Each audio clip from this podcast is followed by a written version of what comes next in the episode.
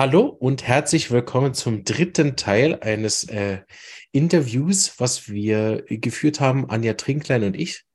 Und ähm, da will ich auch gar nicht viel Vorrede machen, weil die zwei Teile stehen ja für sich. Der dritte Teil, der ist ähm, schon länger geplant gewesen und jetzt dadurch, dass wir auch Feedback bekommen haben auf die ersten zwei Teile des Interviews, ähm, sind da natürlich einige Sachen, die wir heute auch aufgreifen werden und die Sache richtig schön rund machen. Heute werden wir auch noch einen ganz starken Fokus auf die Homöopathie legen. Und da gehe ich kurz auf einen Kommentar ein. Da war die äh, Kommentar vor allen Dingen für den zweiten Teil, dass wir zu wenig über Homöopathie gesprochen haben. Äh, genau, das hatten wir sowieso vor, heute nachzuholen. Ich würde aber das gerne als Disclaimer vorweg schon mal sagen ähm, es geht ja in dem Podcast nie darum, irgendeine Art von Fachweiterbildung zu machen oder Arzneien in der äh, Breite zu besprechen, dass man das nachher selber ab anwenden kann. Selbst als Therapeut ist das nicht gedacht, dass wir die Folgen so machen, dass das nachher eine Anwendungsmöglichkeit ist, sondern es geht wirklich darum, die Hintergründe und die Möglichkeiten von der Homöopathie zu besprechen ähm, und es ist natürlich so, dass uns auch sehr viele Leute zuhören, die Laien sind. Und das wird vielleicht Anja gleich auch nochmal einleitend nochmal die Wichtigkeit darlegen, wie wichtig das ist, dass man eben vor allen Dingen, wenn man so Sachen behandelt, ne, dass man da nicht einfach ein Mittel geben kann. Wir haben das im ersten Fall schön gehört, äh, wo über fünf Jahre ein Mittel gegeben worden ist in steigenden Q-Potenzen. Also dass, dass dann nicht der Eindruck entsteht, man gibt dann einmal eine C200 von irgendeinem Mittel und dann wäre der Fall irgendwie gelöst. Ne? Also weder für Opfer noch für Narzisst selber. Und deswegen ist es auch immer mir wichtig, dass wir im Podcast nicht zu stark auf Mittelnamen und Verschreibungen und sowas eingehen, weil das dann auch immer wieder die Verlockung ist, gerade für Leute in Not, höre ich immer wieder, ja, ich habe jetzt meinem Mann einfach mal was gegeben. Ne? Und ich denke, das ist einerseits für die Homöopathie äh, sehr, sehr gefährlich und auch sehr fahrlässig. also, und es hat natürlich nichts von einer richtigen Therapie. Und ähm, es dadurch, dass es dann oft auch einfach gar nicht helfen kann, auf die Art und Weise Homöopathie anzuwenden, schon gar nicht nachhaltig und die Betreuung fehlt, ist es dann auch äh, unseriös. Ne? Deshalb bitte um Verständnis für alle, die das hören dass es hier nicht darum geht, einen Fach Weiterbildung zu machen, dass man das nachher anwenden könnte, sondern wie ein Informations-Podcast äh, ist, um sich dann genau einen Homöopathen zu suchen, der das gut kann, der das gut betreuen kann und äh, der äh, dann auch die Betreuung auch in so einem Fall wirklich übernehmen kann, im günstigsten Fall, was wir auch schon hier gehört haben, sogar interdisziplinär arbeitet. Genau. In dem Sinne, keine kleine Einleitung. Schön, Anja, bist du wieder da für den dritten Teil. Wir haben ja zwischendurch immer mal wieder ein bisschen gesprochen. Herzlich willkommen zu unserem Abschluss von dem Narzissmus-Reihe. Vielen Dank, Marvin. Ja, ich freue mich auch. Du hast völlig recht. Äh, wir sollten hier in keinem Fall einfach nur Mittelverschreibungen erklären, denn das ist ein wirklich schwieriger Prozess. Das ist seelisch, was ein, ein Opfer eines Narzissten mitmacht, ist seelisch ähm, äußerst schwierig. Ähm, es muss interdisziplinär gearbeitet werden. Es braucht von vieler Seite Hilfe vom Internisten genauso wie vom Traumatherapeuten. Manchmal haben wir auch Psychiater nachgefragt, wie wir das handhaben können, äh, weil es sind sehr schwierige Situationen. Und das sollte in keinem Fall dazu führen, dass man einfach nur Mittel gibt, wie du es gesagt hast. Im Gegenteil, ich glaube, ich möchte eigentlich, und das ist auch das, was ich als Rückmeldung bekommen habe, Menschen haben gesagt, wow, das ist mir auch passiert. Ich verstehe jetzt endlich, was hier passiert ist. Das Richtig. ist Punkt eins. Das ist mir wichtig, dass Menschen verstehen, dass ein solches Verhalten von einem Menschen ähm, wirklich auch eine Pathologie ist. Ja, und dass es in keinem Fall so ein zwischenmenschliches Lalala ist, sondern da kommt, kommt es wirklich zu Schädigungen. Ja, und äh, dass man dann auch sagen kann, okay, ich habe verstanden, da ist was passiert, das ist, ich hatte es mit einem Narzissten oder habe mit einem Narzissten zu tun. Jetzt weiß ich, ich kann mir einen Therapeuten suchen, weil ich liege in meinem Gefühl recht, denn das ist ja etwas, was super häufig passiert. Hat mir gerade gestern wieder eine Patientin auch gesagt, man ist immer in dem Zweifel, dass der Narzisst doch recht hat, weil er eben sehr prominent auftritt, sehr durchsetzungskräftig, sehr rücksichtslos, ja und äh, auch das Gaslighting mal. Und man kommt immer wieder ins Zweifeln. Und warum kommt man ins Zweifeln? Man kommt ja ins Zweifeln, weil man ja in seiner eigenen Geschichte das Problem hat, dass man da irgendwie drauf sozialisiert wurde und es fehlt einem im Grunde, wie soll ich das sagen, das natürliche Beißverhalten. Ich sage das jetzt mal irgendwie ein bisschen charmant, ja, weil wenn man, ich habe das versucht zu erklären, es gibt ähm, in dem, in, wir haben ja verschiedene Teile gemacht, ähm, in dem Narzissa Teil 2, Elfin, das Ende, geht es eben auch darum, dass jeder Mensch ist in irgendeinem Haus sozialisiert und entsprechend in welchem Haus er sozialisiert wird, wird er seinen Selbstwert haben. Und wenn er sozialisiert wird in einem Haus, ich sage jetzt mal unter den Frankensteins, ja, dann wird er natürlich ähm, ich sage das jetzt mal mit dem Eigenwert vielleicht ein Problem haben, wenn er das Opfer war in der Sippe. Und dann wird er natürlich auch sich nicht abgrenzen können und wird das, was mit ihm geschieht, als normal empfinden. Das heißt, wenn der jetzt auf einen Narzissten trifft, dann denkt er, ja, das ist ja wie immer, fein, ich fühle mich wohl und so kommt es dann ja zu der Verbindung.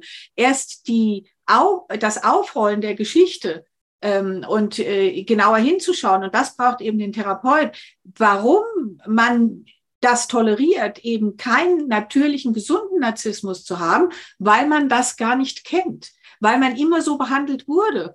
Und dann beginnt die eigentliche Reise zu sagen, ich ziehe jetzt hier mal um. Also das Haus, das mag ja sein, dass das ganz nett ist, aber ich suche mir jetzt ein neues Haus und das muss etabliert, gebaut. Da musst du überlegen, welche Möbel, also welche seelischen Inhalte nimmst du mit, ähm, wo, wo möchtest du stehen, ähm, wen möchtest du vielleicht auch nicht mit einziehen lassen? Ja, wen lässt du in dem alten Haus zurück? Welche Eigenschaften lässt du zurück? Und ähm, wo bist du dann so sensibel, dass du sagst, boah, diesen Nachbarn, da baue ich mein Haus jetzt nicht. Und das ist etwas, was ein mega langer Prozess ist. Ich habe im Zuge dessen, wir haben ja jetzt Narzissa 1 und Narzissa 2 gehabt, habe ich nochmal nachgefragt, wie es denen heute so geht. Und im Falle von Narzissa 1, da muss man sagen, weil du ja gesagt hast, war ja über fünf Jahre. Sie hat fünf Jahre gebraucht, das zu verstehen. Fünf Jahre hat sie gebraucht, um reinzukommen. Ich habe jetzt noch mal gefragt, es sind weitere fünf Jahre vorbei. Sie, das sind jetzt 15. Sie hat gesagt, sie hatte noch einen Rückfall mit ihm ähm, und hat sich dann komplett befreit. Was hat er dann gemacht? Er hat, ähm, sie ist, wir hatten ja gesagt, sie war extrem tierlieb. Sie hat sich eine, ähm, ein Shelter gebaut im Ausland. Und was hat er gemacht? Er hat das Nebengrundstück gekauft. Also, ja, Oh mein Gott. Sie sagt heute nach 15 Jahren, dann kommt er mit all den Frauen da vorbei, verbringt seinen Urlaub dort, aber inzwischen bin ich so weit, dass mir es egal ist. Ich kümmere mich um die ganzen Tiere und ähm, aber da sieht man, wie ein Narzisst einfach auch immer weitergehen kann, dass er sogar dann das Nebengrundstück kauft, obwohl im Grunde das fünf Jahre vorbei ist, ja. Ähm, das ist das eine. Und äh, bei, bei Narzissa, der anderen Seite, ist es auch nicht so ausgegangen, denn die hat sich in Schweigen gehüllt. Äh, das ist ja auch, habe ich auch ein, ein schönes, ähm, ich habe einen schönen Podcast dazu gemacht, kann man sich anhören. Das Schweigen ist eine Abwehrstrategie eines Narzissten, um im Grunde die eigene, wie soll ich das jetzt mal sagen, ähm, sich nicht damit auseinanderzusetzen. Ja, und dazu habe ich auch einen ganzen eigenen Teil gemacht, den kann man sich dann auch noch anschauen. Also diese Geschichte, beide Geschichten haben sich nicht glücklich äh, für die ähm, äh, Opfer in dem Sinne, dass sie irgendwie eine friedliche Allianz gehabt hätten, aber beide haben sich befreit und das ist doch das Schöne an der Geschichte. Sehr gut, ja, vielen Dank. Da wollten wir eh darauf verweisen, dass du dir auch wirklich die Mühe gemacht hast mit deinem Blog ähm, und auch mit anderen Videos, die wir nach und nach dann auch noch als äh, Spezialfolgen im Podcast hochladen werden. Äh, sozusagen wirklich die Mühe gemacht, ja auch die Hintergrundinformationen äh, zu bieten. Ne? Und äh, genau das werden wir auch in der Folge wieder unten drunter verlinken, den Blog und eben die anderen Spezialsachen zum Thema Narzissmus, die sonst noch wichtig sind, die kommen auch nach und nach äh, im Podcast dann auch noch dazu. Also das wird, uns ist das Thema wirklich wichtig, dass es auch möglichst vollständig ist, so vollständig, wie man das auditiv eben dann machen kann. Und ähm, genau, da bin ich auch sehr dankbar, dass du dich da so reinhängst Anja, und uns da so viel tolle Informationen zur Verfügung stellst.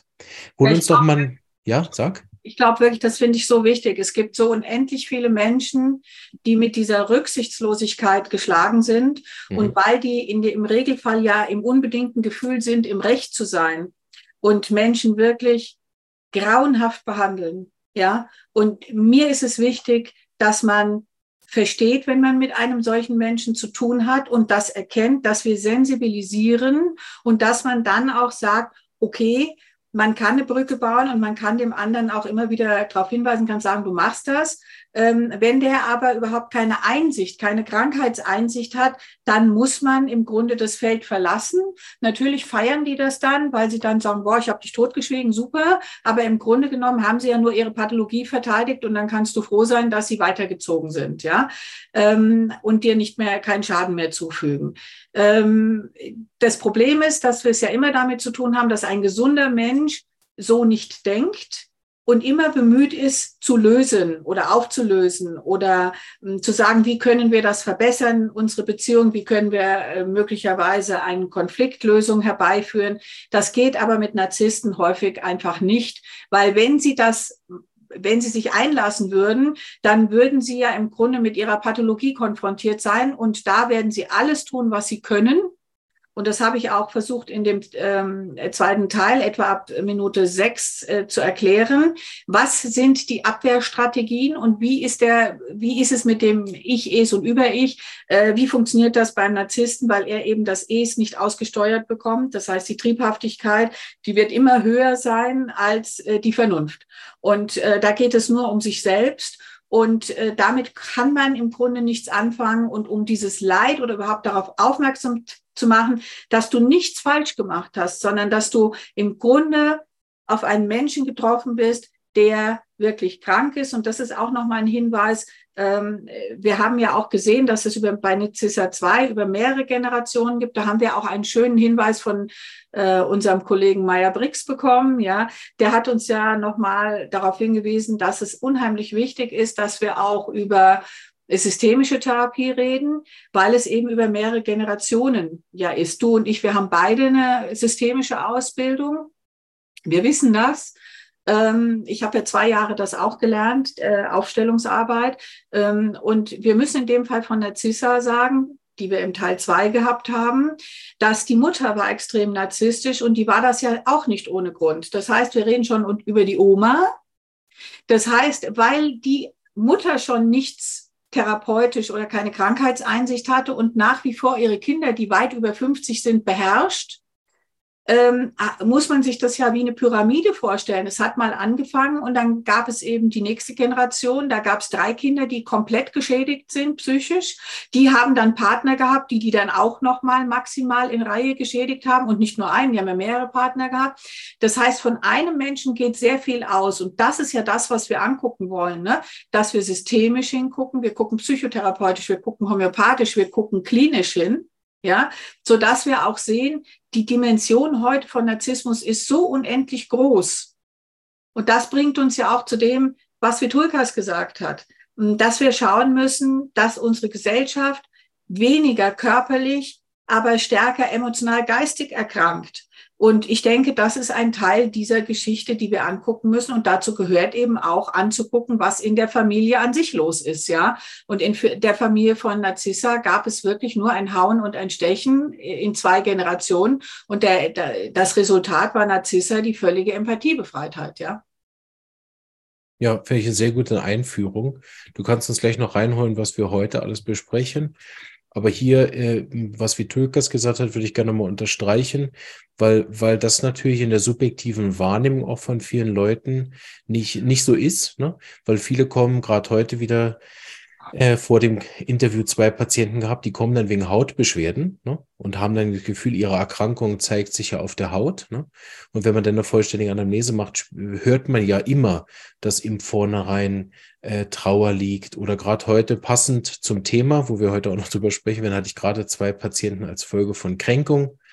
Also bin voll im Thema drin, äh, so dass das äh, das natürlich also nicht nur ist, dass die, äh, dass wir emotional psychisch immer kränker werden, ähm, sondern ja subjektiv, also oder sichtbar für den einzelnen Patienten ja auch seine Krankheiten zunehmen.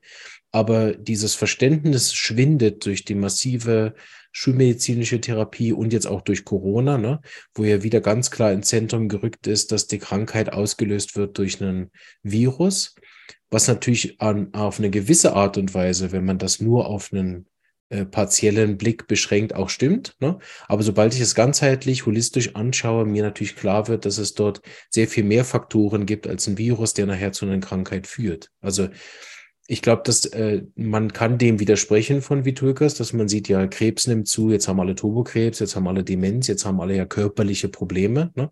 Aber wenn man das nicht in Verhältnis setzt zu dem, und da finde ich das eben interessant, und dann übergebe ich dir das Wort, das nochmal zu betonen, was du jetzt gesagt hast, dass ja ein Mensch, der krank ist, unter Umständen sehr viele Leute krank macht. Ich sage das immer, wenn du zum Beispiel einen kranken Primarschullehrer hast, ne, was der für, was der für Schaden in einer, in einer Region anrichten kann, über Generationen hinweg. Ne? Vor allen Dingen, wenn dort bei den, bei den Schülern, die vielleicht so einen Klassenlehrer drei, vier Jahre haben, ne? was, was, was, die, was die Schüler, wenn da teilweise Vorprägungen sind von daheim, ne? Äh, was das, was das nachher im Alter für Probleme auslöst, wie oft wir in den Aufstellungen gesehen haben, dann irgendwelche alten Lehrer oder Kindergärtner oder so, wenn, wenn dort jemand krank ist, dann ist es vielleicht einer von, von 100 Leuten, die in, in, dem, in, in, in so einer Stadt unterrichten, ne? oder von 1000. Ne? Aber der hat ja einen massiven Impact, wenn der über vier Jahre 30 Kinder betreut. Ne? Also so gesehen, das auch nochmal im Verhältnis zu setzen. Es braucht dann eben, weil gerade wenn man systemisch anschaut, braucht es eben gar nicht so viele Leute, die krank sind, um eine große Gruppe an Problemen, eben zum Beispiel in Form von Kränkungen, die dann weitergegeben werden, äh, auszulösen. Mhm. Absolut, absolut.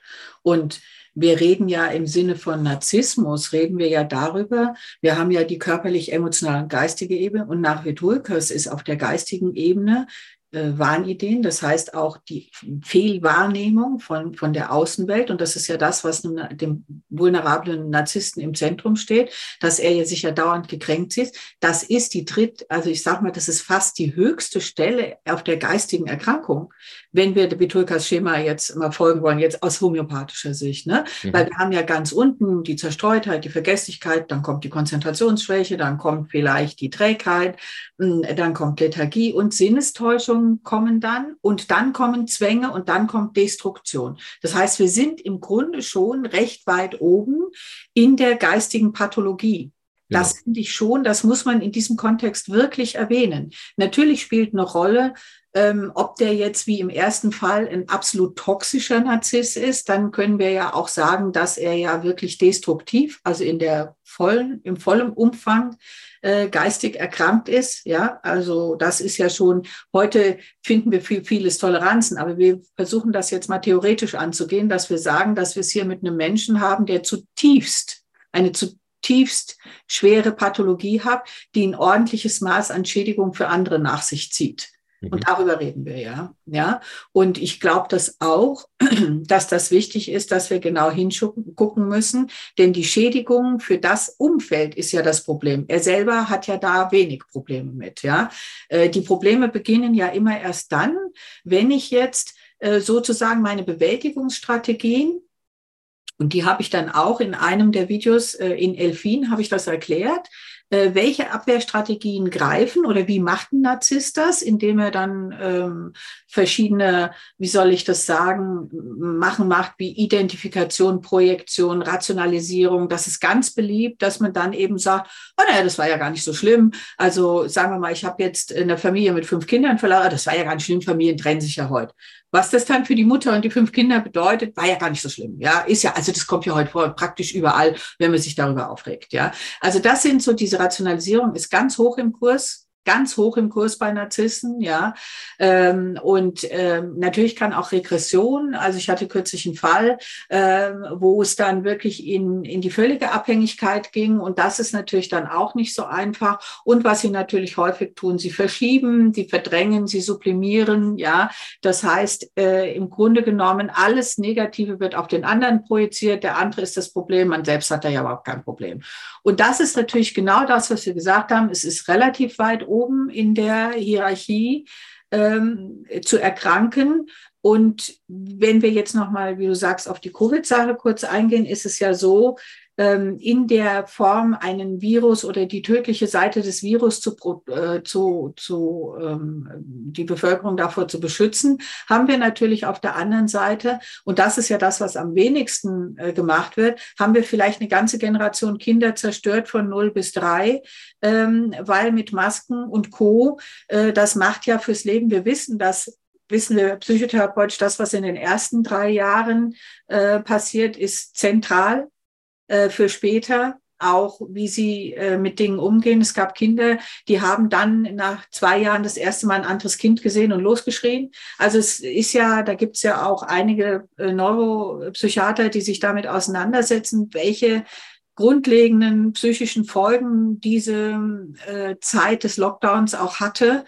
Und ich glaube, dass da im Verhältnis völlig, völlig äh, zu wenig beachtet. Es gibt unfassbar viele Schäden auf ganz anderen Ebenen. Und äh, man kann das heute nicht mehr einfach nur sehen, wir hatten da ein Virus, sondern was hat es gesamtgesellschaftlich gemacht? von den, ähm, von den Kindern angefangen, über die Alten, die man weggesperrt hat, völlig kontaktlos, über Menschen, die man alleine hat sterben lassen. Äh, ich äh, habe von einem Kind in der Praxis gehabt, das war, musste alleine sterben, weil sie die nicht mal mehr die Mutter beim Sterben hin reingelassen haben. Und es sind einfach Sachen, wo man dann dasteht und sagt, das ist eine Form der Verrohung. Ja, ja, ja auch nicht gesund ist. Richtig. Ja? ja äh, da ist ja auch keine Empathie mehr gewesen. Auch in dem unbedingten Gefühl, das alles richtig zu machen. Ähm, ich hatte einen, einen tatsächlich auch einen Krankenpfleger, der hat eine Frau ins Krankenhaus gebracht. Nach der Impfung kam es zu einer Sturzblutung, Gebärmuttersturzblutung innerhalb von ein paar Stunden. Ähm, und die wollten die ins Krankenhaus fahren, sind in ein Krankenhaus gefahren, mussten sie anfahren, weil das andere überfüllt war. Und dann wollten die die Frau nicht ohne Test reinlassen. Da hat er gesagt, ich halte die aber nicht so lange im, Kranken, im, im Krankenwagen, weil die ist am Verbluten. Wir schaffen das nicht. Ja. Und dann haben die gesagt, egal, wenn der Test nicht gemacht ist, kommt sie ja nicht ins Krankenhaus. Also das sind Sachen, wo du auch dastehst und wirklich nur noch mit dem Kopf schüttelst, ja, und sagst, was ist in dieser Gesamtangst, ja, passiert? Und das ist ja auch ähm, psychisch anzuschauen, ja, dass du alles ethische und davon ist relativ viel hier in der Gesellschaft passiert, über Bord geworfen hast, ja. Richtig, und ja. Folgen davon, wenn wir es jetzt mal, wir haben ja jetzt die, die Idee gehabt, ne? Also wir, wir gucken körperlich hin, was da alles passiert äh, und schauen, was passiert emotional geistig. Und was emotional geistig hier in der Gesellschaft passiert ist, ich glaube, das, davon werden wir noch einiges zu hören bekommen weil das ist mitnichten an, aufgearbeitet und da sind ganz furchtbare Sachen passiert. Es ist ein enormer Vertrauensverlust im Moment in der Bevölkerung. Auch das, was mit ihnen passiert ist hier. Ähm, also von daher glaube ich, da sehen wir tatsächlich im Moment emotional geistig auf dieser Ebene extrem viel Auswirkung. Ja. Sehr gut gute Einleitung, glaube ich. Jetzt sind wir warm. Dann äh, hol uns doch vielleicht mal rein. Genau, du hast ja schon erwähnt, welche zwei Schwerpunkte wir heute äh, besprechen. Und dann legen wir los. Okay. Wir fassen jetzt einfach nochmal kurz die Symptome zusammen, gucken dann an, was das psychotherapeutisch bedeutet, gucken dann an, homöopathisch haben wir ja schon gesagt, angedeutet, dass wir da theoretisch eben auch gucken müssen, dass wir emotional geistig erkrankt sind. Und ähm, wie ist das jetzt, hm, ich sage das jetzt mal behandlungstechnisch, ähm, Narzissmus versus Opfer, wobei wir heute mehr so die Behandlung des Narzissten angucken wollen. Das tun wir natürlich rein theoretisch. Ähm, und die Opferseite werde ich dann in Kürze in einem weiteren Audio hochladen, indem ich mal die, dieses Thema Kränkung angucke, weil das ist ja das Hauptproblem des Opfers vom Narzissten. Der wird ja massiv, das wird ja massiv gekränkt. Und dazu gibt es gute Arbeiten von dem Gerichtsforensiker ähm, Halle, ähm, genau, der im Grunde genommen sehr fein herausgearbeitet hat, äh, dass die meisten Täter heute vorher Opfer waren. Und das finde ich jetzt ganz wichtig zu sagen, weil so wie Narzissten auch andere drangsalieren, wie zum Beispiel im Falle von Narzissa, die ja diese Frau drangsaliert hat, die war ein Jahr arbeitsunfähig, die hat im Grunde den Menschen verloren, ihr Tier verloren, die hat äh, ihre Arbeit für ein Jahr nicht mehr machen können. Sie hat dadurch finanziell, stell dir vor, du hast ein Jahr keine Arbeit, was das finanziell bedeutet. Dann hat sie noch auf ihr rumgetrampelt, dann ist sie noch hingegangen und hat gesagt, okay, ich wollte nie mit dir zusammen sein, die Beziehung war scheiße. Das ist so ungefähr wie wenn du jetzt, ich sag mal, 1400 Mal irgendwo essen gehst und sagst, das war super hier und gehst dann hin und sagst, das Lokal ist scheiße. Also das ist so irgendwie, ähm, damit musst du ja zurechtkommen. Und wenn diese, diese e-, enorme Kränkung so hoch ist, und das hat dieser Gerichtsforensiker sehr schön herausgearbeitet, dann kommt es gelegentlich zum Amoklauf, dann kommt es im Grunde zur Tat. Und das heißt, deswegen ist Kränkung, muss genau beachtet werden in einem Sonderteil, den werde ich dann herstellen, damit jedem klar ist, wie kann ich mit dieser Kränkung umgehen. Und ich muss als allererstes erkennen, dass mein Gegenüber tatsächlich, und dafür haben wir das vorweggeschickt, tatsächlich erkrankt ist. Dass es sich um eine Pathologie handelt. Und da würde ich jetzt mal brutal sagen, du schlägst auch kein mongoloides Kind. Also das, das, da, da muss die Einsicht kommen bei dem Gesünderen, dass egal was mit ihm passiert ist, dass der andere erkrankt ist und zwar zutiefst, wie wir es eben gesagt haben, emotional geistig erkrankt ist in der Art und Weise, wie er mit anderen Menschen umgeht und dass du dann in deiner Gesundheit einsehen musst, äh, dass du das, egal wie schlimm es ist und egal wie hoch der Preis ist, da musst du einen Weg finden. Ja, äh, weil der andere wird es nicht können. Er wird es einfach nicht können, weil dazu ist er nicht in der Lage. Und das ist sehr wichtig für jedes Opfer zu verstehen, egal wie schlimm das war. Der andere ist erkrankt und das muss die Distanz schaffen. Und dann kommen wir zu ein, kommen wir im Grunde dahin, und das werde ich einen zweiten Teil dazu machen, die Salutogenese. Äh, die Salutogenese bedeutet, ähm, wenn zurückgehend ist das auf die NS-Zeit, dass man überlegt hat, wie konnten die Menschen, die so Grausames erlebt haben, das kannst du jetzt nicht völlig vergleichen, aber da liegt die Grundidee drin, weil es natürlich viel brutaler war. Ähm, wie kann man weiterleben, wenn man ein KZ überlebt hat? Wie kann man das seelisch? Und das ist eben ein Opfer gewesen zu sein. Wie befreist du dich aus der Situation des Opfers? Ja. Was musst du dafür tun? Und das ist, nennt man als Begriff die Salutogenese. Mhm. Und dazu werde ich auch einen, einen weiteren Post machen, sodass wir das im Grunde dann komplett haben, dass du erstmal siehst, das Opfer wird gekränkt, das lagern wir heute aus. Ähm, was mache ich damit? Und dann äh, gucken wir es von mir aus auch homöopathisch nochmal an. Und dann ähm, schauen wir, dass es einen anderen Weg da rausgeben muss als Opfer über die Salutogenese. Was muss ich mit mir tun, um da anzukommen? Ja. So, das sind die zwei Sachen, die wir auslagern. Und dann würden wir heute uns mal angucken, was sind denn überhaupt äh, die Symptome, die ein, ein Narziss hat und wie würden wir das jetzt homöopathisch übersetzen? Und damit würde ich jetzt anfangen. Ja, so gut. Einverstanden? Genau. Okay.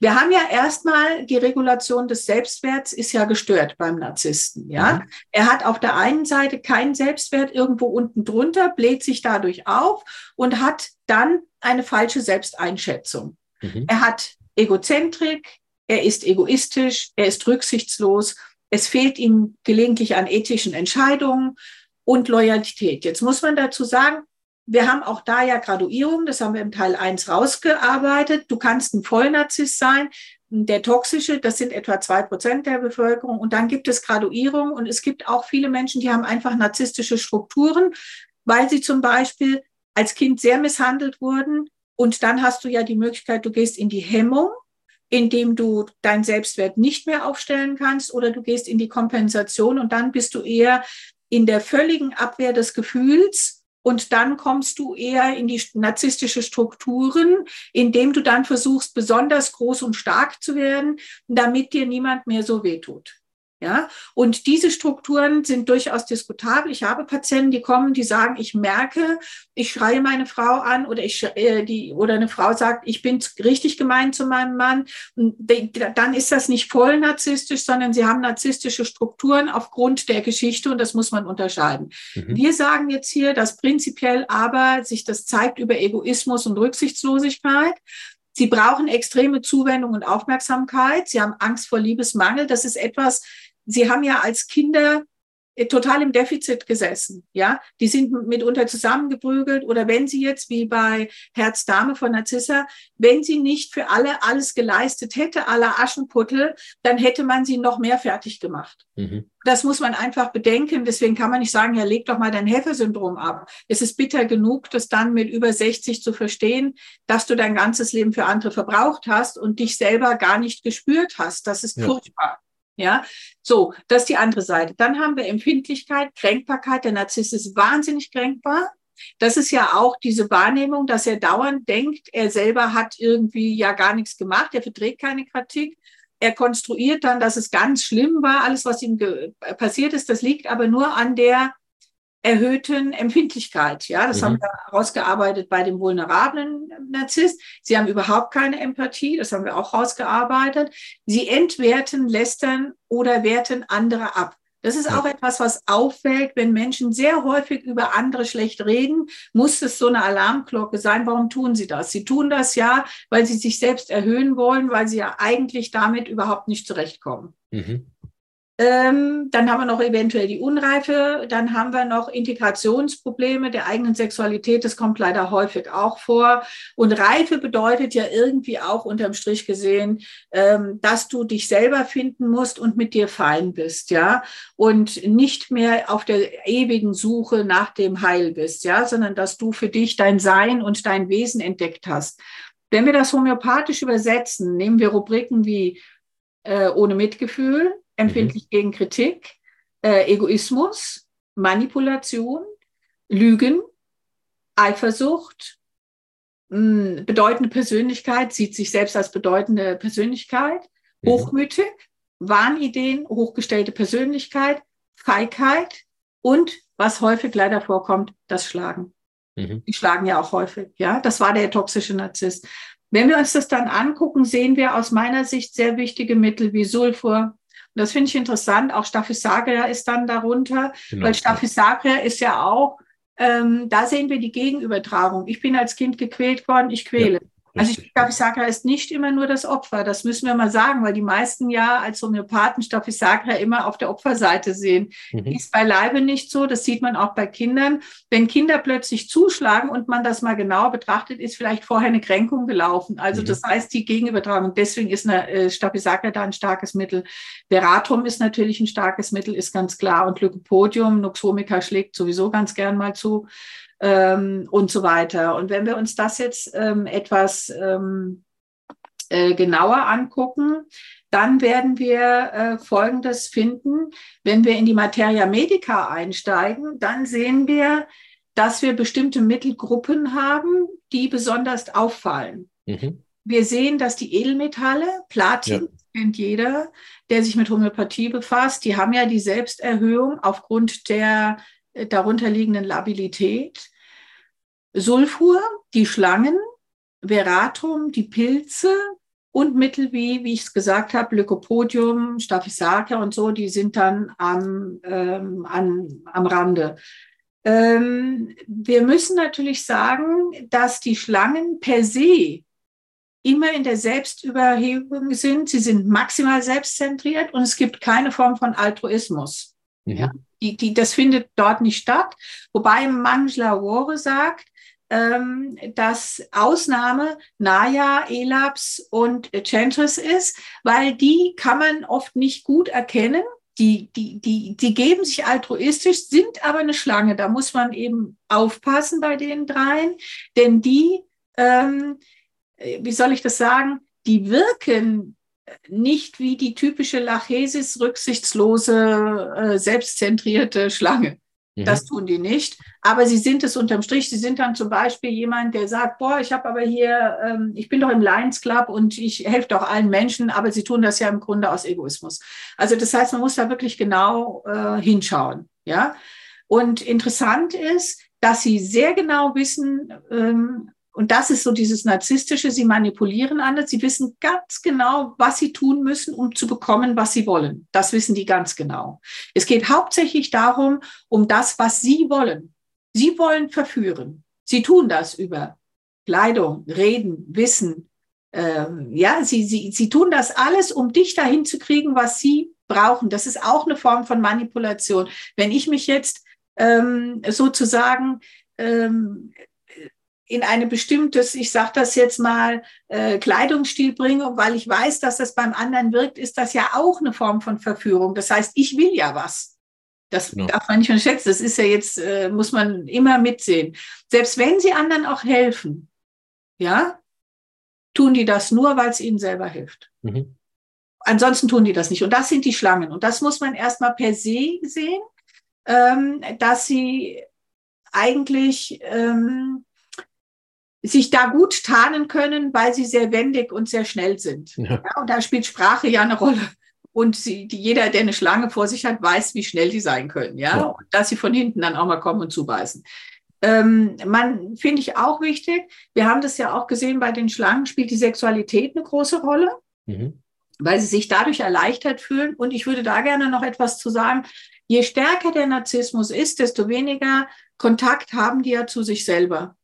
Und genau. desto wichtiger ist die Sexualität. Das heißt, es muss von jemand außen kommen, der ihnen die Berührung und der ihnen ein Gefühl bringt. Oder ich habe auch Patienten, wo es dann ein, um stark um Selbstbefriedigung geht, weil sie ja eigentlich äh, keinen Kontakt mehr zu sich haben. Sie brauchen irgendwo den Zugang übers Gefühl. Und es ist ja, weil sie an sich selber, an das eigentliche Wesen ja gar nicht drankommen, weil das liegt ja tief begraben unter dem Problem und sie ja auch alles abwehren, brauchen sie dann auch häufig die wechselnden Partnerschaften oder ähm, ich sage das jetzt mal Affären, damit mhm. sie überhaupt noch ins Gefühl kommen, weil sie ja irgendwo kein, keinerlei Kontakt zu sich selber haben. Ja. Das ist wichtig und da spielen die Schlangen eben eine Rolle. Ja. Und wenn man alle Abwehrstrategien, das ist mir auch noch wichtig, von Schlangen weggenommen hat, das heißt, sagen wir mal, also Freund ist weg, Haus ist weg, alle Freunde haben gesagt, wir gehen jetzt hier mal. Ähm, dann werden bei denen die Pathologien greifen und dann sieht man es, dann kommen die klimakterischen Beschwerden oder es kommen jetzt die Blutungen, der Schlaganfall und so weiter. Also alles, was so schlangentypisch ist, das wird dann auftreten, wenn man ihnen die Abwehrstrategien weggenommen hat. Ja. Das wäre die Gruppe der Schlangen. Ja, und dann können wir uns noch mal kurz angucken, wie funktioniert das mit den Abwehrstrategien? Die Abwehrstrategie ist ja so, dass du in der Mitte hast du das Ich, das ist die Wahrnehmung von dir selber. Und dann hast du auf der einen Seite etwas, wo man sagen kann, ähm, das sind die Regeln, die Normen, das Gewissen, das, was du tun sollst oder darfst oder nicht sollst. Das nennt man seit Freud das Über-Ich. Mhm. Das heißt, ich ähm, weiß im Grunde, ich kann hier nicht alles machen. Das Ich, Über-Ich kommt dann und sagt, also das kannst du jetzt heute nicht machen oder ich kann jetzt nicht doof zu dem anderen sein, weil ja, da hat man ja irgendwie ein Grundgefühl für. Und ähm, dann gibt es auf der anderen Seite das Es, das ist nur die Lust und der Trieb und die Unlustvermeidung. Und da können wir durchaus beim Narzissten sehen, dass das Es sehr dominant ist. Da geht es nur darum, wie, worauf Sie Bock haben und ob es für Sie gut ist. Und das über ich das kontrolliert oder sagt, hier, ähm, das solltest du vielleicht nicht tun, weil du den anderen verletzt, ist in dem Moment nicht mehr vorhanden. Die haben keine Balance. Und normalerweise soll das Ich in der Mitte die Waage halten zwischen beiden, das wäre das die Gesundheit. Da gibt es einen schönen, einen schönen Beitrag von dem Wiener Psychiater Bonelli dazu, der sagt, das Ich sorgt eigentlich für das Schöne, Wahre und Gute in uns, dass wir uns nach oben streben wie ein Baum. Mhm. Wenn die Balance allerdings nicht gegeben ist, dass zum Beispiel das Es sehr hoch ist, dann kommt es im Grunde dazu, dass narzisstische Strukturen oder andere schlimmere Sachen, es könnte auch Drogen, so ist egal. Also wenn, wenn der Sechsjährige das System beherrscht, sage ich immer, dann mhm. fehlt es ein bisschen an Regulation und da kommt nichts Gutes bei raus. Und sich da in die Balance zu bringen, hieße im Grunde, sich angucken zu müssen, ähm, dass man Fehler gemacht hat. Und dann sind wir beim Narzissten. Der Vollnarzisst ist nicht in der Lage, das zu tun.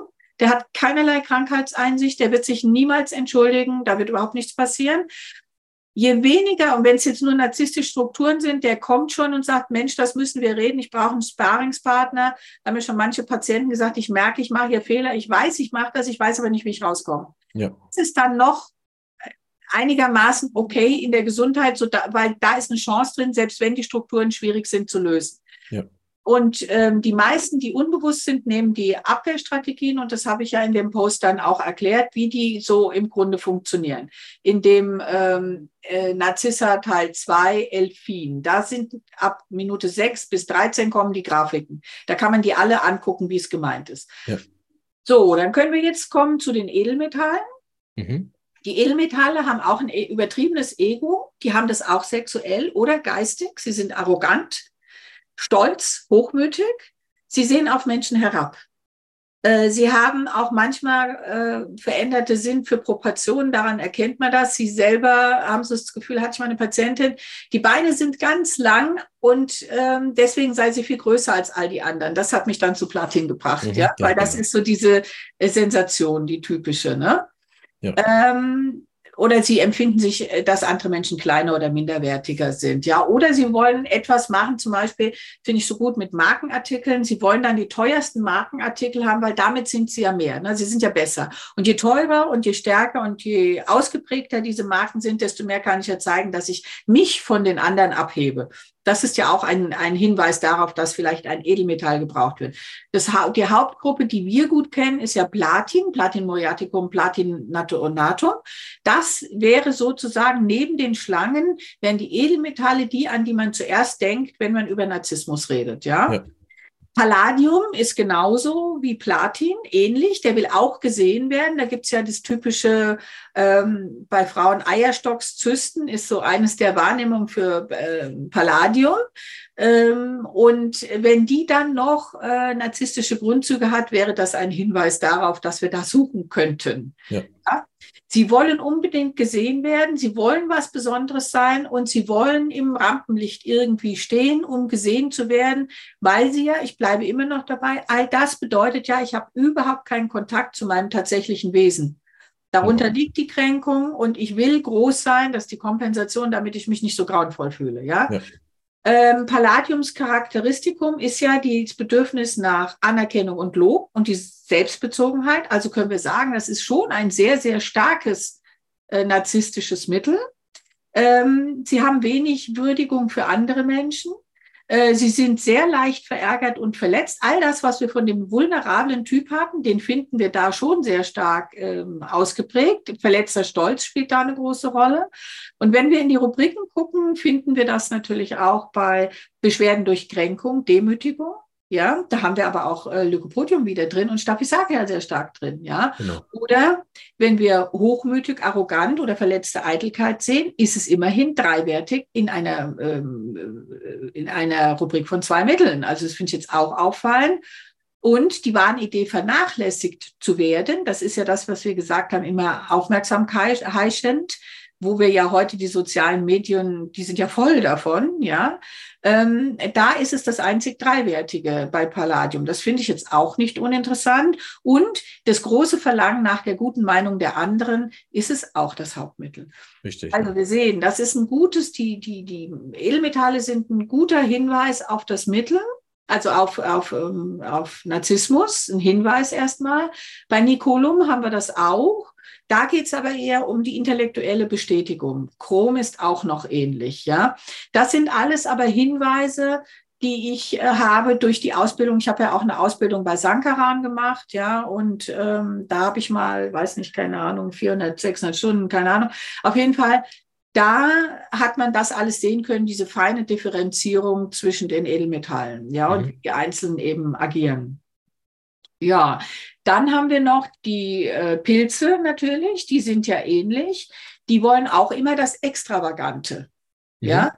Und da gibt es auch eine schöne Arbeit von Sankaran. Er geht ja auch immer davon aus, das finde ich, deswegen fand ich das immer spannend. Er sieht ja auch die Hemmung, die Kompensation, also aktiv-passiv, ja. Und das finde ich ist ganz gut, weil das ist ja das, was wir in der Psychologie auch oft sehen, sodass und dann finde, das finde ich nochmal sehr wichtig zu verstehen. Es ist immer die Frage, wo jemand steht, wenn ich ein homöopathisches Mittel habe. Vordergründig ist, äh, kannst du mit jedem Mittel auch sowohl in der Hemmung als in der Kompensation sitzen. Da muss man genau hingucken. Es ist beileibe nicht so, das wirst du mir vielleicht bestätigen. Ähm, das ähm, Lykopodium ist ja nicht nur in der Hemmung. Auf gar Richtig. keinen Fall. Ja. Die sind ja sogar eher äußerst dominant, wenn sie können. Ja, genau, also, das ist mir vorhin noch aufgefallen. Wir haben ja auch Rubriken, diese auswärts angepasst, daheim sehr dominant. Ne? Die ganze Rubrik, da sind ja sehr viele Mittel drin. Ne?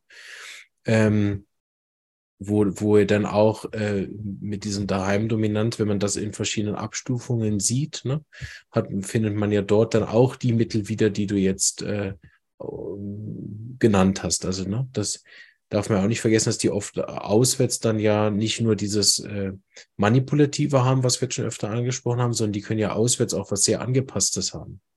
Absolut. Dass man dadurch den Opfern auch oft nicht glaubt, weil man dann mit dem vielleicht selber Kontakt hat und der sozusagen durch diese enorme Angepasstheit alle Umfänge gewickelt hat.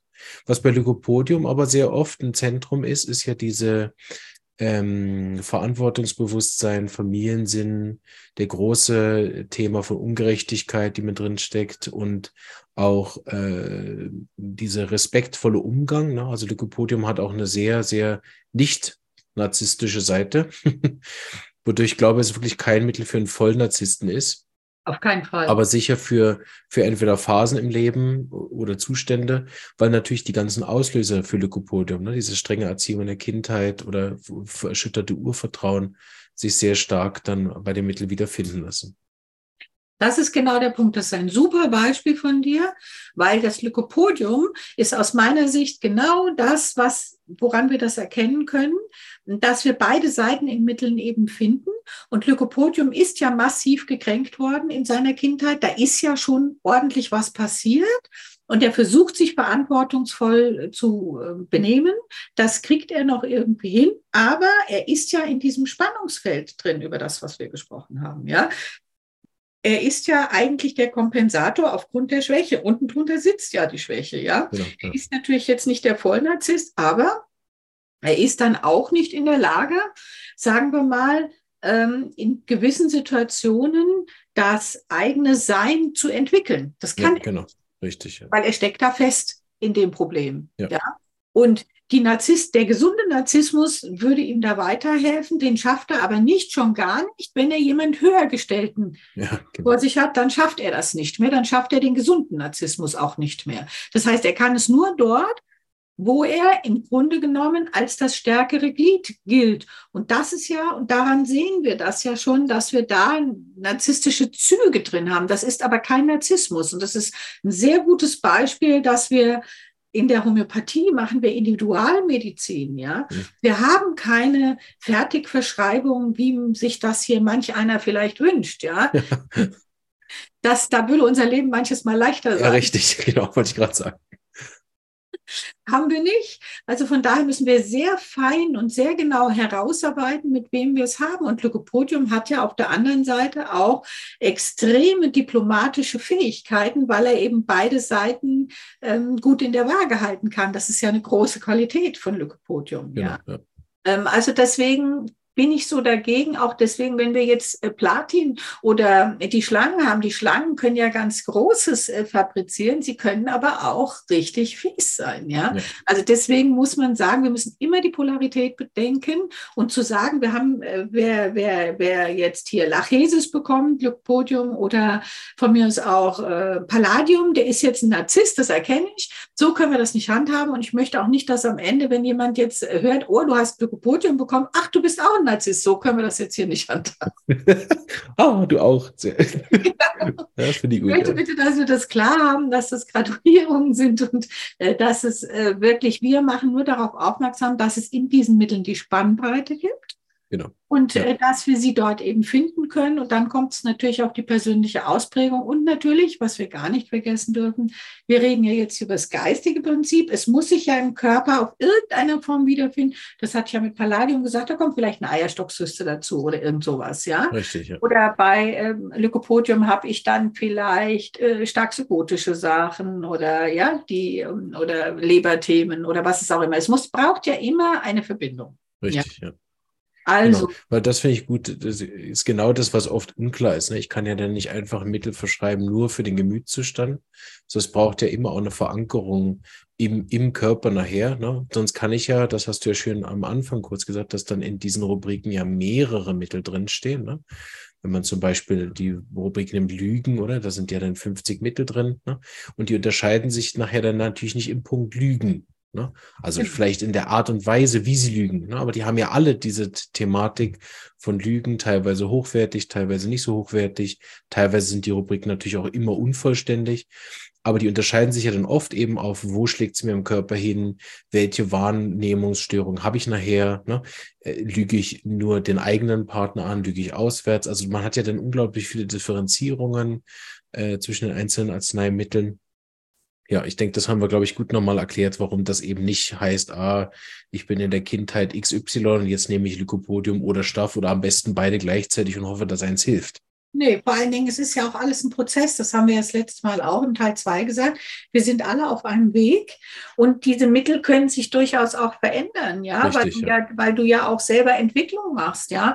Wenn ich jetzt nochmal zurückgehe, wir haben ja bei sowohl bei Leukopold, äh, Entschuldigung, wir haben ja sowohl bei Lachesis als auch äh, bei Platin haben wir ja Oversext, ja. Mhm. Ähm, das heißt, da würden wir schon zum Beispiel sehen, wenn ich jetzt einen Narzissten habe, der pausenlos äh, äh ich sage das jetzt mal, die Sexualität ins Zentrum seines Problems stellt und deswegen braucht er immer neue Frauen, ja, dann wissen wir zumindestens, wir können dort suchen. Aber wenn wir beide Mittel angucken, würde jedes dieser Mittel anders körperlich sich zeigen. Richtig, ja. Ja, also wir werden bei den Schlangen durchaus eben Herz-Kreislauf-Probleme, Blutungen, äh, Blutzersetzung oder was da auch immer noch alles dazukommt, auch vielleicht Lungen als Thema haben.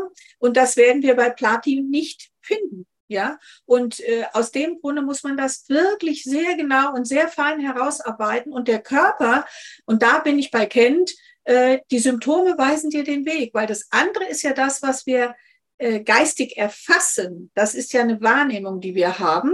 Und das muss sich unbedingt und in jedem Fall im Körper widerspiegeln und darüber verifiziert werden, dass ich da keinen Fehler mache. Und das ist die eigentliche Aufgabe eines guten Homöopathen.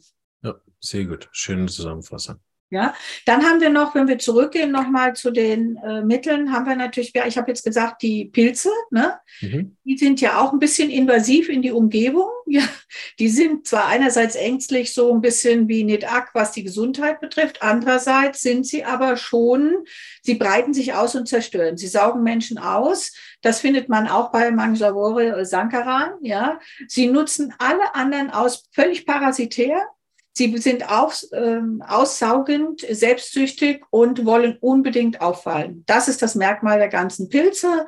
Äh, da gibt's ja einige Agaricus, äh, für die, die jetzt hier noch nicht so firm sind, ja, Bovista, Phallosecale, Usilago. Und äh, interessant ist, dass bei Bovista, das sieht dann auch wieder ähnlich aus wie Lachesis, das redet am Stück, ja. Also das heißt, ähm, wenn wir auch die unterscheiden, haben wir bei Agaricus äh, äh, wie soll ich das sagen, eher so die Angst auch. Ja, da würde man einen manisch-depressiven sehen. Auf der einen Seite hat der eine mega Angst und auf der anderen Seite ist er völlig furchtlos, ja, und mit Zucken im Muskeln. Ich hatte mal einen Patient, der ähm, hatte genau die Symptomatik und der hatte eine Tickstörung, ja. Die begann immer vom Solarplexus, das war ein Zucken, das ging dann bis in den Kopf und irgendein Körperteil zuckte ähm, und es gab neurologisch, man hat nichts gefunden, keiner wusste, was das irgendwie war, war gut abgeklärt. Und dann kam er zu mir und sagt, ja, weiß ich jetzt nicht.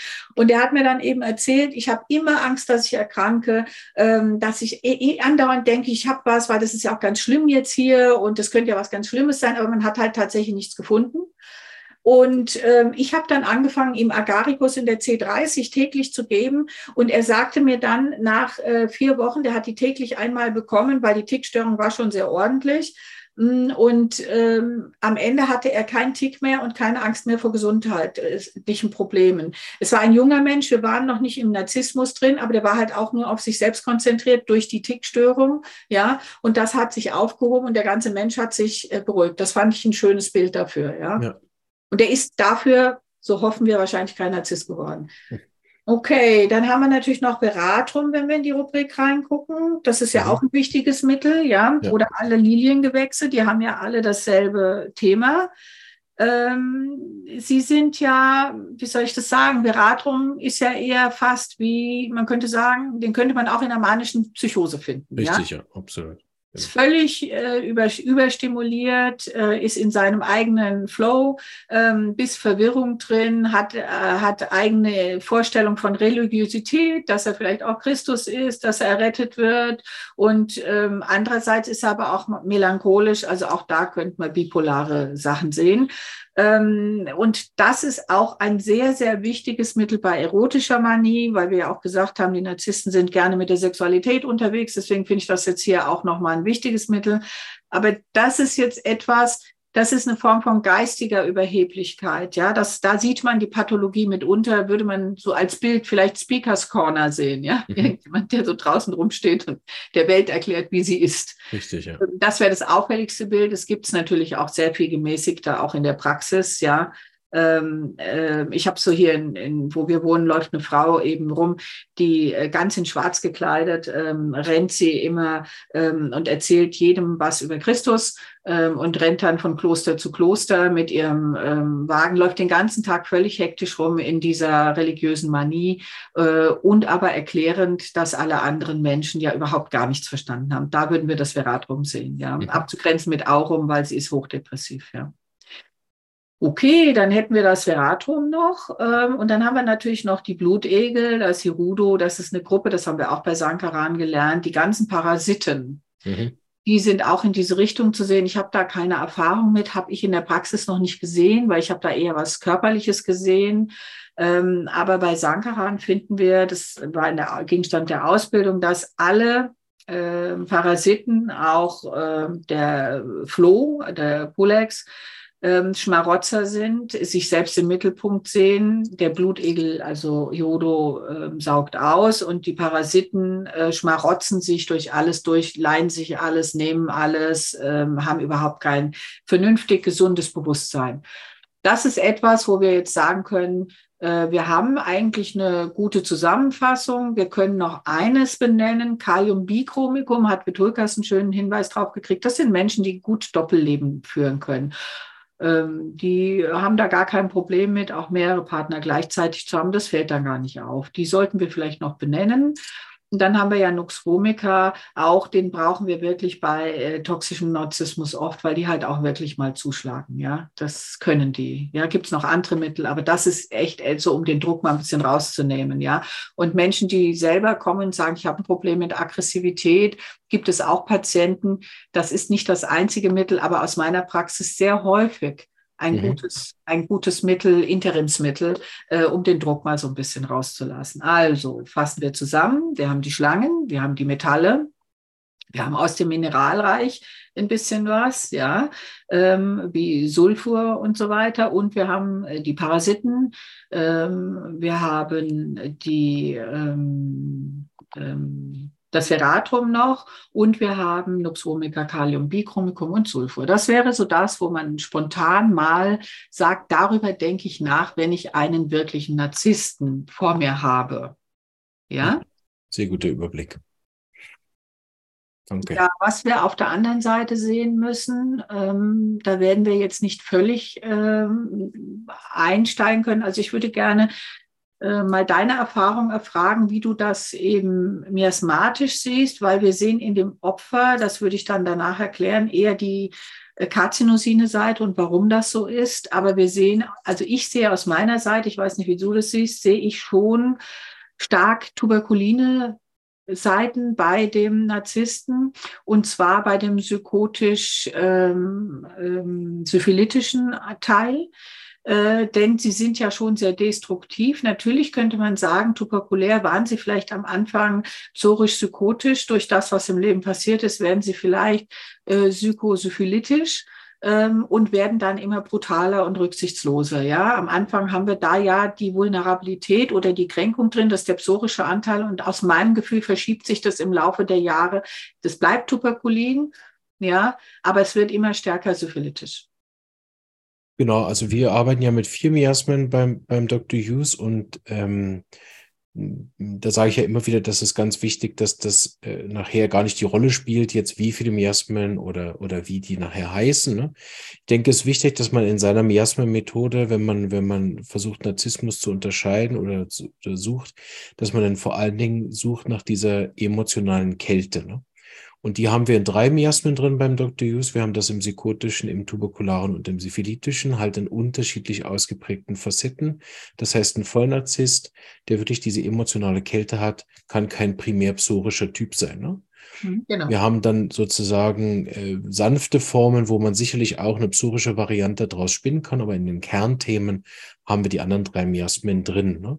Beim Psychotischen haben wir ja die Kälte, die auch sehr stark ähm, in dem ist, dass die eine sehr starke Fixation haben, dass die eine sehr enorme Blockade haben, dass die im Weg irgendwas zugemacht haben, ne? diese verschlossenen Herzen. Ähm, das heißt, das ist da auch eben eine lange Geschichte, die dahinter steht, eine lange Geschichte von Kränkungen, eine lange Geschichte von irgendwelchen äh, starken ähm, emotionalen Vorkommnissen auch oft auch aus der Kindheit bereits schon psychotisch erzogen worden oder so gebrochene Kinder. Ne? Äh, in der Schule vielleicht erst später, die dann sich anpassen mussten und darüber so die Emotionen weggedrückt haben. Ne? Das ist das Kernthema von den psychotischen Themen. Das heißt, dort ist eine sehr starke Kälte, die einhergeht mit einer sehr großen Fixation. Ne? Mhm. Also die sehr, sehr stark zum Beispiel Narzissmus ausleben würde, wenn man es jetzt mal als Archetyp nimmt auf der Arbeit, also narzisstische Chefs zum Beispiel. Ne? Da kann ich mir gut vorstellen, dass wir das, wenn der, wenn der, wenn die Firma gut läuft und so weiter, aber die dort sehr unempathisch, sehr über Leichen gehend auf dem Arbeitsplatz, ne, da, da denke ich, kann man als erstes an einen psychotischen Narzissten denken, wobei man das natürlich auch mal abgrenzen muss, ob das dann wirklich ein Narzisst ist, ne? Ähm, aber der dann sozusagen die Mitarbeiter auch ganz, ganz als Werkzeug sozusagen benutzt ne, und wieder wegwirft, wenn die nicht funktionieren. Ne? Das wäre zum Beispiel so ein Nuxvomiker oder Aurum-Chef, Wobei auch Aurum ja die Polarität stärkt hat von den Verantwortung. Ne? Gibt sich selbst dann die Schuld, wenn, wenn, das, wenn die Firma bankrott geht. Also beides. Ne? Was das wolltest du sagen? Nee, das, das stimmt. Das stimmt. Ja, beim Tuberkularen, das hatte ich ja bei der ersten Folge, glaube ich, schon mal erwähnt, ne, wenn man diese Kombination nimmt aus, aus emotionale Kälte und Manipulation, also einen berechnenden Anteil, da sind wir beim Dr. Hughes im tuberkularen Teil. Dort sind die Auslöser ein bisschen anders. Ne? Wir haben im tuberkularen, wenn wir die Auslöser angucken bei Dr. Hughes, wenig, wenig dieserlei Auslöser, die wir besprochen haben, die ja eher in der Psora zu finden sind, von emotionale Kränkung und so weiter. Ne? Mhm. Und das ist ja beim tuberkularen das Interessante, diese, diese Mix aus Tuberkularen tuberkular und syphilitisch, den wir haben, aber doch was Eigenes daraus erschaffen haben. Ne? Also die ja mit Intelligenz entweder sich oder und andere zerstören. Also beides, ne? Beides ist möglich. Die haben oft einen sehr bewussten Prozess, ne? Die haben oft ein Bewusstsein auch dafür, dass sie entweder im Bewusstsein sind, dass sie dem anderen bewusst schädigen wollen, Ne? Mhm. Oder bei sich ist es oft umgekehrt, diese Ich weiß aber. Also ich weiß schon, ich sollte aber. Ich wüsste schon. Ne? Oder eine sehr starke Wechselhaftigkeit im Tuberkularen mit drin ist. Aber immer diese Kälte, Destruktivität und berechnenden, manipulativen ähm, unzufriedenen Anteil, den ich dann auch mache. Und wenn man das Kernthema vom Tuberkularen nehmen würde, wäre die Narzissmus stark geprägt von der Unzufriedenheit. Ne? Also sie haben dann, keine Ahnung, zehnmal Sex am Tag und sind immer noch geladen. Ne? Mhm. Sie haben zugeschlagen und hinterher ist es gar nicht besser. Ne? Mhm. Sie haben die, die Frau ruiniert ne? und sind dann, haben dann rausgefunden, wo sie ihren Shelter aufgestellt hat ne? und äh, herausgefunden, wo sie dann äh, wo man dann das Grundstück neben dran kaufen kann und aber immer noch nicht zufrieden. Also es reicht nie, es muss immer noch mehr sein, ne? wo wir dann aus der Zoo rauskommen, aber mit Destruktivität. Das haben und wir auch bei Narzissa gesehen. Da haben wir es genauso gesehen. Sie hat ja, als sie, sie hat ja die äh, ganze Zeit war sie mit der Sexualität offensichtlich unzufrieden und hat dann jemand gesucht, hatte ja vorher die Frau Blume, hat dann eben die Auswechselspielerin aufgetrieben irgendwie und hat das dann zum Heil erklärt. Und ähm, es ging offensichtlich primär darum, ja, und hat dann irgendwann nach zwei, drei Monaten gesagt, ja, die Beziehung ist ja auch schlecht. Ähm, aber das hat halt gut funktioniert. Und da war sie dann auch wieder total unzufrieden. Und alle drumherum waren irgendwie immer dran schuld. Also da gab es auch, und diese Zerstörung dann zu sagen, ähm, sie hat ja dann auch pausenlos Posts gemacht, um die Herzdame zu kränken. Das war das, was du eben beschrieben hast, ja. Nochmal zuzutreten. Ich bin so glücklich, ich bin verliebt, ich sitze am Strand. Genau. Also dieses, ne, also dann noch fünfmal zutreten. Ja. Ähm, oder dann zu sagen, du warst ja gar nichts wert, ich war überhaupt nicht mal gerne mit dir zusammen und so weiter. Also dieses Destruktive. Und da, das war das, was ich glaube ich sagen wollte, dass am Anfang war das sicher ein Mensch, der in seiner Familie, das hat man ja rausgearbeitet, über die dritte Generation gab es Verkränkungen und Destruktion. Ja, und wenn man die Erkrankungen der Eltern anguckt, ja, dann sieht man eben das auch, dass da destruktive Erkrankungen laufen. Und äh, da hat, das hat sie ja dann vielleicht auch zu erwarten, wenn sie da jetzt nicht äh, rein, also äh, anfängt, sich das anzuschauen.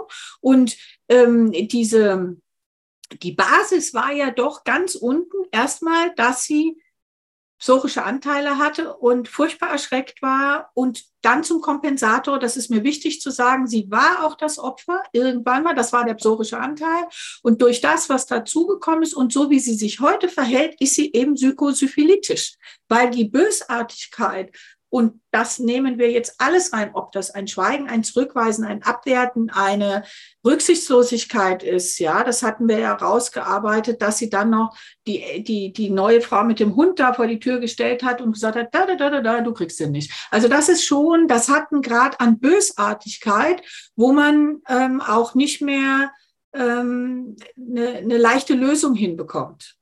Weil es ja auch die Einsichtsfähigkeit ist, aus meiner Sicht, wenn wir bei, bei der Psychotherapie musst du ja immer gucken, jemand, der einsichtsfähig ist, ist therapierbar.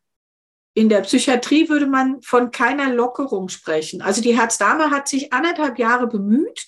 Also man muss das mal so zusammenfassen. Da ist jemand, der ist dreieinhalb Jahre mit dir zusammen, sagt dann, das wollte ich eigentlich alles gar nicht. Die ist jetzt anderthalb Jahre damit beschäftigt, diese Sache aufzuarbeiten. Das heißt, dieser Mensch hat sie fünf Jahre gekostet, davon ein Jahr ein komplettes Gehalt, extreme, extreme Herabwürdigung ertragen. Und dieser, wieso? Ich habe mich doch nur getrennt. Also dieses keinerlei Wahrnehmung zu haben, heißt ja unterm Strich gesehen, ich habe keine Einsicht. Und wenn du dann anderthalb Jahre versuchst, mit dem zu reden, und es kommt immer nur raus, ich habe recht, dann siehst du, es gibt keine Lockerung und so würde man das psychotherapeutisch auch betrachten.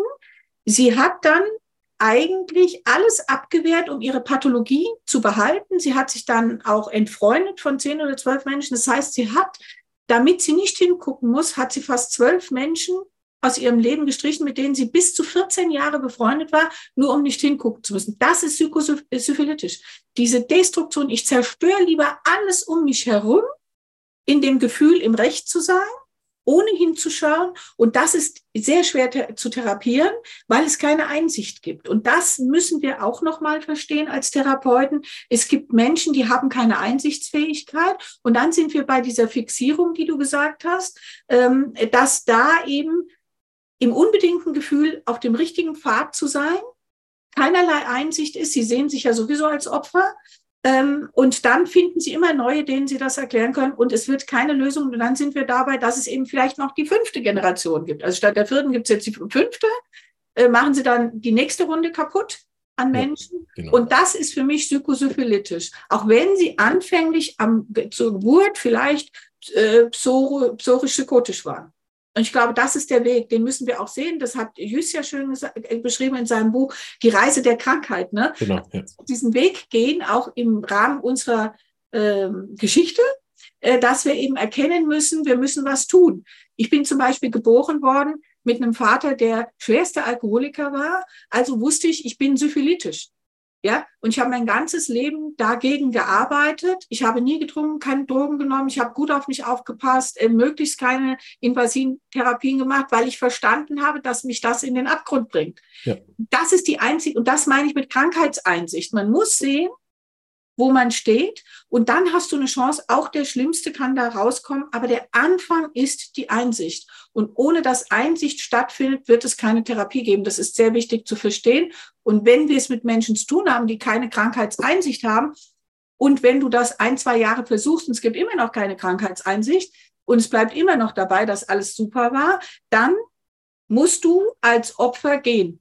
Und zwar, dann ist es egal, wie schlimm es für dich ist, du musst gehen. Du musst ihn damit überlassen, wie ich es vorhin gesagt habe, du musst anerkennen, dass du es mit einer schweren Pathologie zu tun hast. Ja. Wieder Vergleich mit dem Trisomie 21. Bitte? Den du am Anfang gemacht hast, ne? Ja, ja. Genau. Ja, das wäre also das. Und ich würde gerne noch ein Wort zu den Opfern sagen, weil das mir auch wichtig ist. Wir haben ja im Gegensatz zu dieser Megalomie, ja, die die Narzissten da haben mit ihrer Kompensation, wo ja unten drunter der mangelnde Selbstwert liegt. Auf der anderen Seite brauchen die ja Schlüssel-Schloss-System auch das passende Gegenüber. Mhm. Ohne das geht es ja nicht. Genau. Und wenn wir jetzt eben da homöopathisch drauf gucken, das finde ich sehr interessant, wenn man sich mal anguckt, im Grunde stehen ja im Zentrum Missbrauch, Misshandlung, betrogen werden, Enttäuschung, Verachtung, äh, Angst mit Zorn, Erwartungsspannung, Hemmung, Mangel an Selbstvertrauen. Mhm wenn man sich das so anguckt, könnten das natürlich enorm viele Mittel sein. Richtig, ja? ja. Also das ist ja praktisch alles. Wenn du aber jetzt mal dich hinsetzt und die Rubriken nimmst, ja, ähm, Misshandlung, Missbrauch, Zorn, betrogen werden, Enttäuschung, ähm, enttäuschte Liebe, seelischer Schock, verpasste Gelegenheiten, Misshandlung spielt da ja eine Rolle bei den, Miss, äh, bei den verpassten Gelegenheiten. Das ist ja das, was ich gesagt habe. Wenn du es mit 60 dann oder 65 merkst, ist es natürlich schon bitter. Ja. Ähm, und dann ähm, die Grobheit der andere, Beschwerden durch Grobheit von anderen, Tadeln, das spielt da eine große Rolle. Narzissten tadeln alle. Ähm, Beschwerden durch Verachtung, verachtet zu werden, Erwartungsspannung, Angst durch Ver Erwartungsspannung, das ist ja typisch bei den Opfern von Narzissten, die haben mega Angst, ja. Mangel an Selbstvertrauen, ja, die setzen sich selbst herab und leben in der Hemmung. Und wenn man sich das anguckt, dann sehen wir, dass Karzinosinum führend ist. Ja. Genau. Und das ist eben genau das, was ich so dramatisch beim Zuschauen finde, dass diese Menschen durch die Misshandlung, Missachtung anderer Menschen in die Karzinogenie reingetrieben werden, mhm. fast reingeprügelt werden. Das kann man ja nicht, also es ist ja eigentlich fast so, ja, ob sie seelisch oder körperlich misshandelt werden. Und das heißt, dass wir äh, wenn wir jetzt die Verrohung in der Gesamtgesellschaft sehen, werden wir auf der anderen Seite die Menschen, die empathischer sind oder mitfühlender, deswegen haben wir sie auch Herzdame genannt, als Exemplar, weil es auf die ganze Gesellschaft ja zu sehen ist. Ja, das ist, sie ist ja nicht die einzige ähm, und auch sicher nicht das schlimmste Beispiel.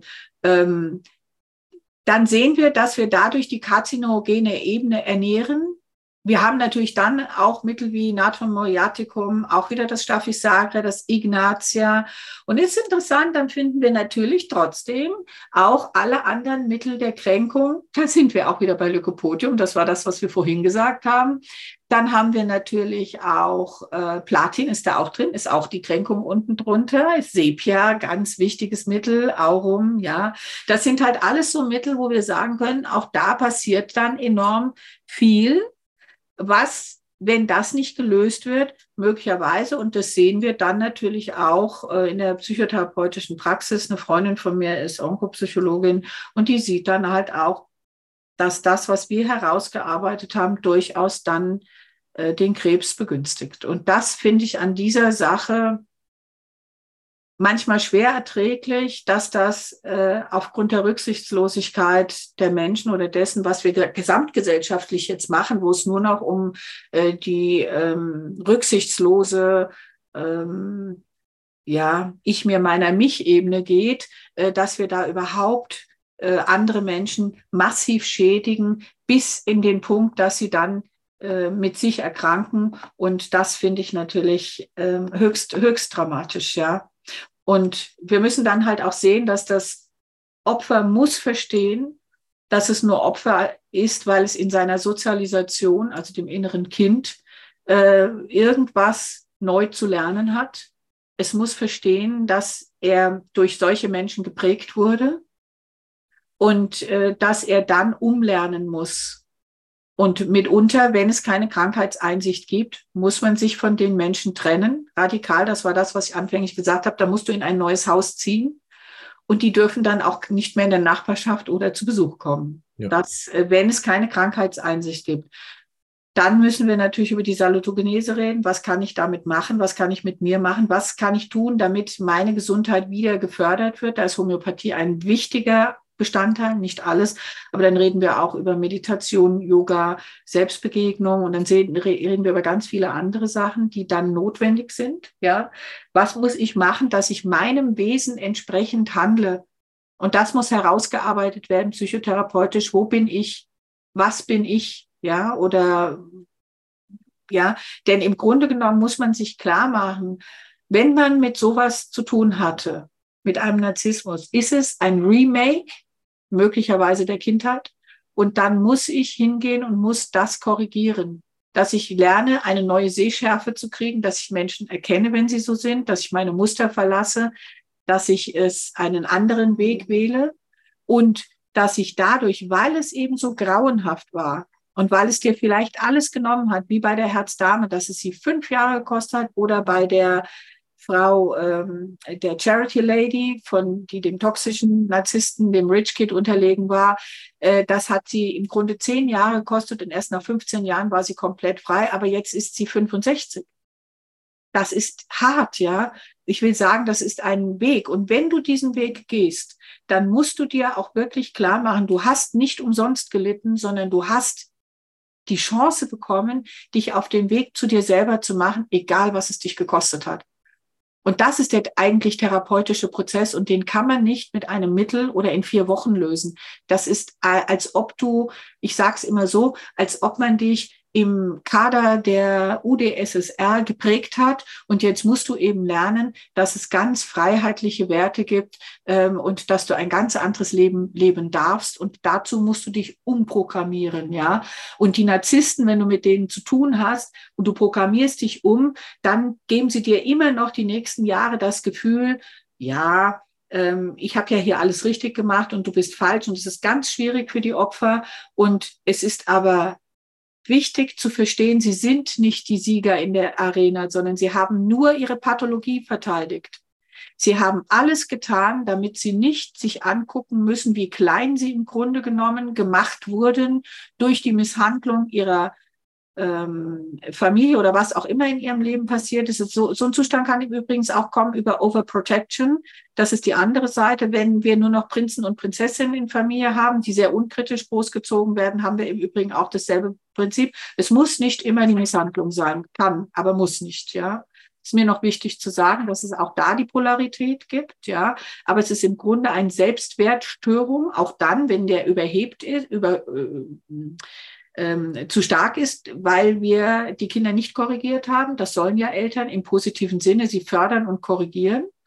Und es ist wichtig dann zu sehen, dass man, egal wie hoch der Preis war, ähm, Gesundheit und Salutogenese ist die Möglichkeit, seinen eigenen Weg zu gehen und darüber vielleicht am Ende zu dem wird, was man auch selber eigentlich potenziell war, bevor man dieser Sache ähm, ja auf den Leim gegangen ist, wie soll ich sagen. Aber auf den Leim gegangen heißt, ich habe das Remake gemacht, ich habe nochmal die Chance bekommen, hinzugucken. Damit mir das ein drittes Mal nicht passiert, ist das eine sehr aufwendige Therapiearbeit und wir können was dazu beitragen. Und das, denke ich, haben wir heute äh, gut zum Ausdruck gebracht. Sehr gut, ja. Sie finde ich einen guten Abschluss, da nochmal auch Bezug drauf zu nehmen. Ich denke, während in den drei Interviews wird ja auch ein sehr umfassendes Bild jetzt geliefert. Vielen Dank nochmal an dich für all die Vorbereitung und Inhalte. Und wir können ja trotzdem mutig hier schon mal ankündigen, dass wir uns noch zu anderen Themen auch so auseinandersetzen werden. Da ich, freue ich mich sehr drauf. Ähm, und überhaupt das als Konzept im, im Podcast äh, weiterführen werden. Ich habe ja auch auf deine Empfehlung her äh, noch mit dem Gondolf äh, Kontakt aufgenommen. Das würden wir auch machen. Also ich denke, da werden noch mehr in der Art äh, auch ausführlichere und tiefgehendere Themen wir besprechen. So ähm, übergebe ich dir gern gleich noch das Abschiedswort, aber ich verabschiede mich schon mal auch von allen Hörern und äh, danke für die fürs ausdauernde Hören. Auch ich weiß, das haben einige das bis zum Ende gehört, das sehe ich ja immer. wer, wer zwischendurch aufgibt, nein, also natürlich nicht persönlich, sondern ob es Leute gibt, die aufgeben oder es bis zu Ende machen. Es sind viele ganz bis zum Ende gekommen. Also danke auch für euren Ausdauer. Und äh, eben, es wird dann noch so kleine Special-Episoden geben zu dem Thema Narzissmus, äh, die Anja bereitgestellt hat, die ich im Podcast noch hochladen werde. Und dafür wünsche ich euch heute auch schon viel Spaß mit den Ergänzungen. Und schaut es bei ihrem YouTube an, dann seht ihr nämlich auch die äh, Bilder dazu, was sie immer mal wieder angesprochen hat. Hm. Jetzt übergebe ich dir Abschieds, bedanke mich aber auch nochmal bei dir und äh, genau, danke, dass du dabei warst. Ja, total gerne. Also ich finde das super wichtig. Es macht echt Spaß mit dir. Wir haben es ja von Anfang an gesagt, wir machen das äh, sehr gerne miteinander, ja. Und ähm, ich finde es eine wichtige Arbeit, die du machst, habe ich ja auch gesagt das letzte Mal. Und wir werden jetzt im vielleicht ähm, Ende August werden wir nach den Sommerferien werden wir mit Angst beginnen. Äh, Angst ist ein wichtiges Thema. Da werden wir auch so eine Serie zusammen machen und im Winter dann eine über Depressionen, weil mhm. das passt ja eher in den Winter. Da sind ja, genau ja. Und wie, was können wir da für uns tun? Das ist das eine.